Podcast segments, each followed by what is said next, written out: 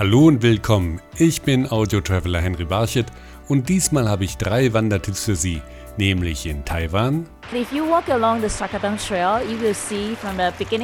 Wenn man auf dem Sakadang-Pfad wandert, läuft man die ganze Zeit entlang eines klaren blau-grünen Bachs. Man will gar nicht, dass der Weg endet. Es ist wie im Paradies.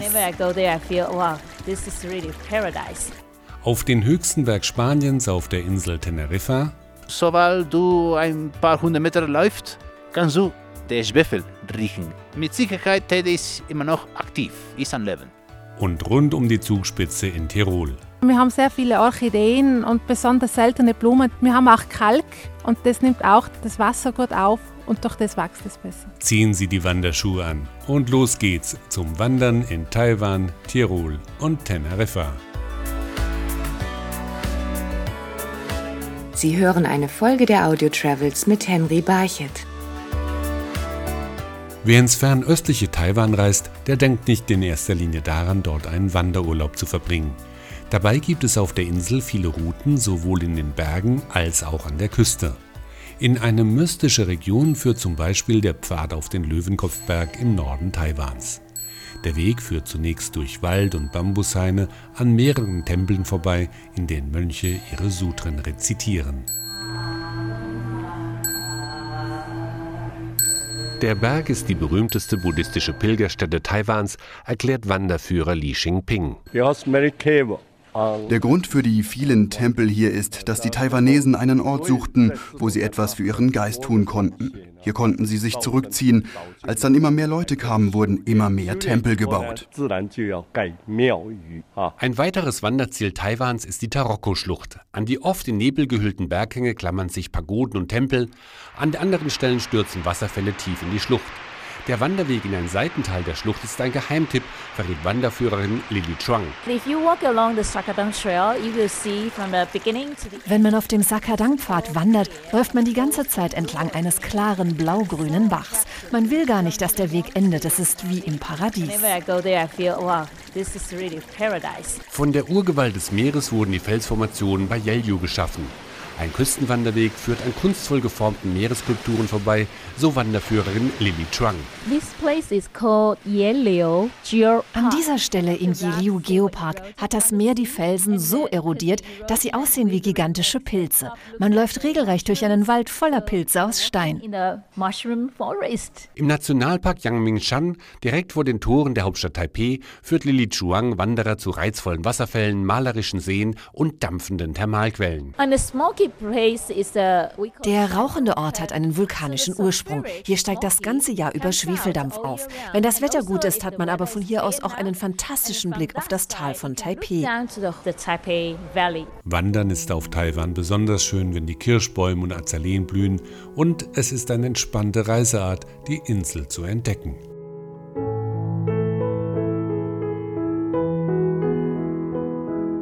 Der zweite Wandertipp führt ebenfalls auf eine Insel, nämlich nach Teneriffa. Die Insel verdankt ihrem Namen dem Tede, dem höchsten Berg Spaniens, erklärt Bergführer Anko Rubaina.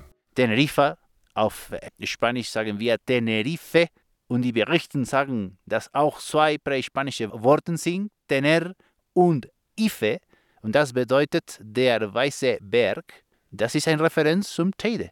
Manche sagen, das ist während der Bimstein, Manche sagen ist, weil Teide im Winter verschneit ist. Der Teide prägt Teneriffa. Wer hier seinen Aufenthalt beginnt, bekommt den besten Überblick über die Insel. Wir sind gerade als fast 3200 Meter in der größten Nationalpark der Kanaren, Teide. Von hier können wir der größte Krater der Kanaren auch geradeaus rechts sehen, heißt Pico Viejo. Stellen Sie vor, ein Krater von fast 1 Kilometer Durchmesser.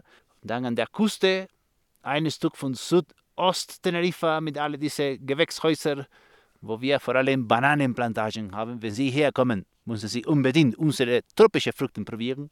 Und auf der anderen Seite ein Stück Südwest-Teneriffa mit all den Hotels. Also, ich, ich liebe Tede, ist einer für meine Lieblingsplätze in den Kanaren. Wer rund um den Gipfel des Tedes wandert, ist sich permanent bewusst, dass er auf einem Vulkan unterwegs ist. Sobald du ein paar hundert Meter läufst, kannst du den Schwefel riechen. mit Sicherheit, Tede ist immer noch aktiv, ist am Leben. Am Tag fasziniert der Tede durch bizarre Landschaften und Felsformationen. In der Nacht aber ist er der perfekte Ort, um Sterne zu beobachten. Zum Beispiel dann, wenn José Antonio Paris sein Teleskop auspackt. So, jetzt kommen wir hier, wir fragen den Teleskop, so Solarsystem, wählen wir Mond. Und es geht.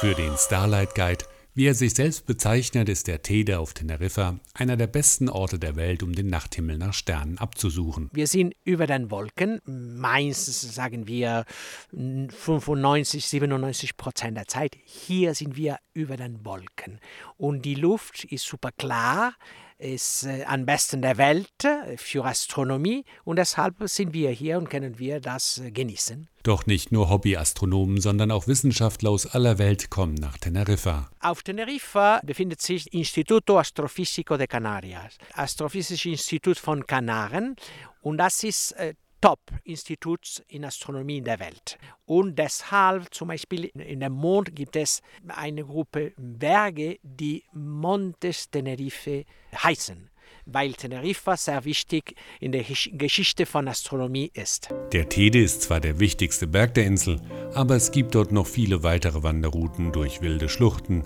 alte Lorbeerwälder und zu schwarzen Stränden. Wandertipp Nummer 3 führt nicht auf einen Berg, aber rund um einen Berg, nämlich in die Zugspitzregion. Hier gibt es im Sommer saftige Bergwiesen mit unzähligen bunten Blumen.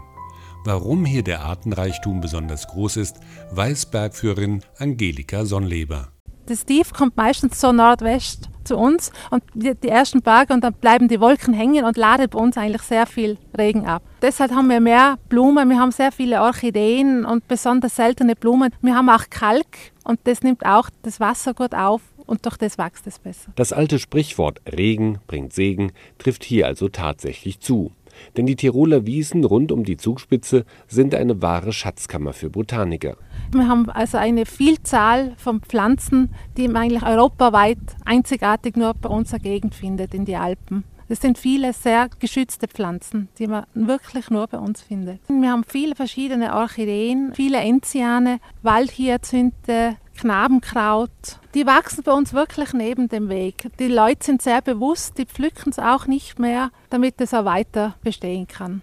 Doch der Regen sorgt nicht nur auf den Bergen für wahre Naturwunder, sondern auch im Tal. Der Heiterwanger See beispielsweise verdankt seine wechselnden Farben den Regenfällen, so Schiffsführer Max Schöner. Ja, das ist für die Mikroorganismen, was vom Berg nach heftigen Regenfällen was runtergeschwänzt werden. Darum gibt es die Farbe, die dunkelblaue Farbe und je nach Sonneneinstrahlung, wenn die Sonne hochsteht und die strahlt ein, dann wird er dunkelgrün oder hellgrün. Doch die Niederschläge haben auch ihre Schattenzeiten. Bei schnell wechselnden Wetterlagen kann eine Fahrt auf dem See auch zum Abenteuer werden. Ja, das ist je nachdem, wenn eine Wetterwarnung kommt, die kommt immer so ungefähr, aber das weiß man mittlerweile mit der Erfahrung, die kommt immer so fünf, sechs Stunden vorher und nachher kommen die Fallwinde rein und nachher wird es natürlich schon schwierig, die Stege wieder anzufahren.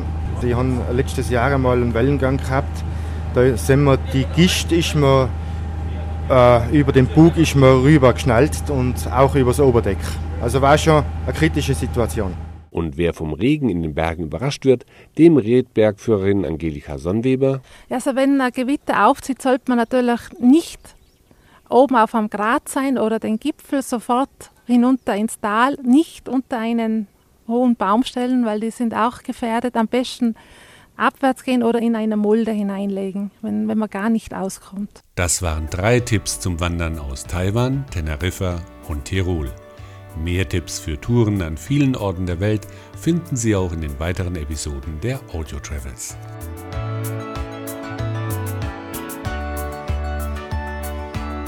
Sie hörten eine Folge der Audio Travels mit Henry Barchet. Die Episoden der Audio Travels sind auf iHeartRadio, Spotify, iTunes, Radio Public und mehr als 20 weiteren Streaming-Plattformen zu hören.